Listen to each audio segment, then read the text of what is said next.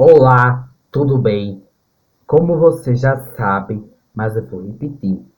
Sou Heitor Lima do Amaral, estudo no Educandário Santa Vitória e faço parte do oitavo ano A. Sabia que eu tô até gostando de fazer podcast? Sabia não? Mas vamos continuar, que o assunto é sério. Hoje nós vamos relembrar um fato que faz parte da história, inclusive já estudamos o mesmo assunto em classe, que foi o golpe do 18 de Brumário.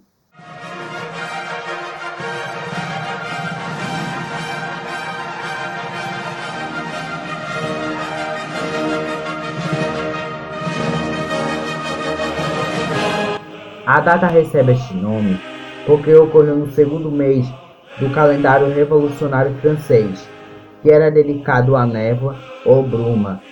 O 18 de Brumário coincidiu os dias 9 e 10 de novembro de 1799 do calendário gregoriano.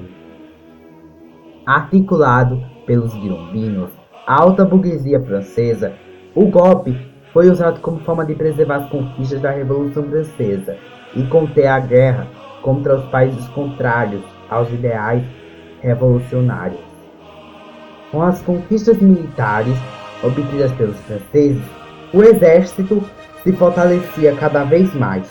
Diante dos desentendimentos diretório entre as várias facções políticas, parecia que os militares seriam os únicos capazes de garantir a governabilidade na França.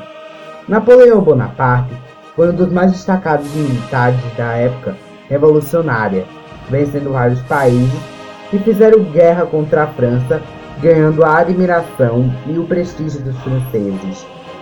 Convidado a participar do governo francês, Bonaparte recebeu apoio da alta burguesia, que acreditava que o país precisava manter a ordem e garantir sua estabilidade econômica e política. Então, em 9 de novembro de 1799, Napoleão Bonaparte executou o golpe de Estado, pelo qual derrubou o sistema denominado Diretório, tomou o poder da França e instalou o consulado em um governo composto por um primeiro cônsul, ele próprio, né? Bem bestinho, rapaz, e dois cônsules. O trio coordenou a elaboração de uma nova constituição, promulgada um mês depois, e estabelecido Napoleão como primeiro cônsul pelo prazo de 10 anos. Assim, o 18 Brumário marcou o início da chamada Era Napoleônica, marcado pela consolidação do poder econômico e político da burguesia francesa e pela política expansionista e imperialista de Napoleão Bonaparte. Tá vendo aí, gente? Os golpes políticos já vêm desde o passado. A esperteza política não é de hoje, não. É de muito antes.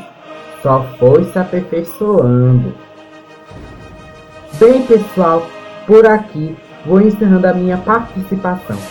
Espero ter transmitido para vocês um pouco mais sobre este assunto, que foi o 18 de Brumário, porque adquirindo mais e mais conhecimentos, se torna mais fácil alcançar os objetivos desejados.